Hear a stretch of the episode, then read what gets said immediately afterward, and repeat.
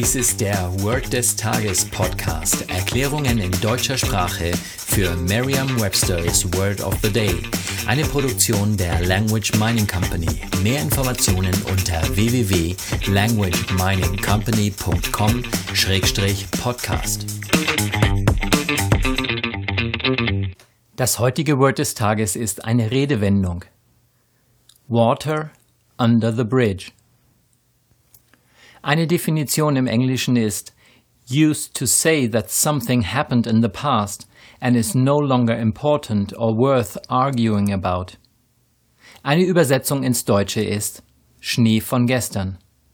Hier ein Beispielsatz aus Merriam-Webster's Learner's Dictionary. We had our differences in the past, but that's all water under the bridge now.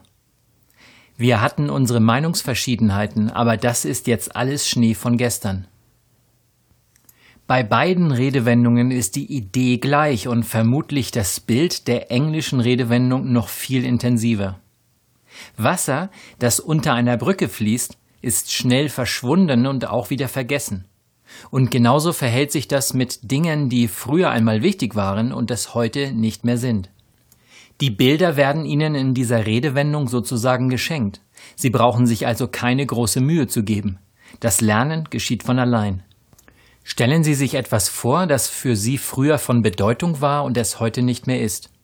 Stellen Sie sich weiter vor, dass diese Sache, die früher von Bedeutung war, auf dem Fluss schwimmt und unter der Brücke hindurchfließt. Sagen Sie jetzt noch einmal den Beispielsatz.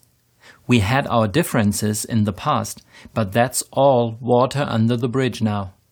Vertrauen Sie dabei auf Ihre Vorstellungskraft.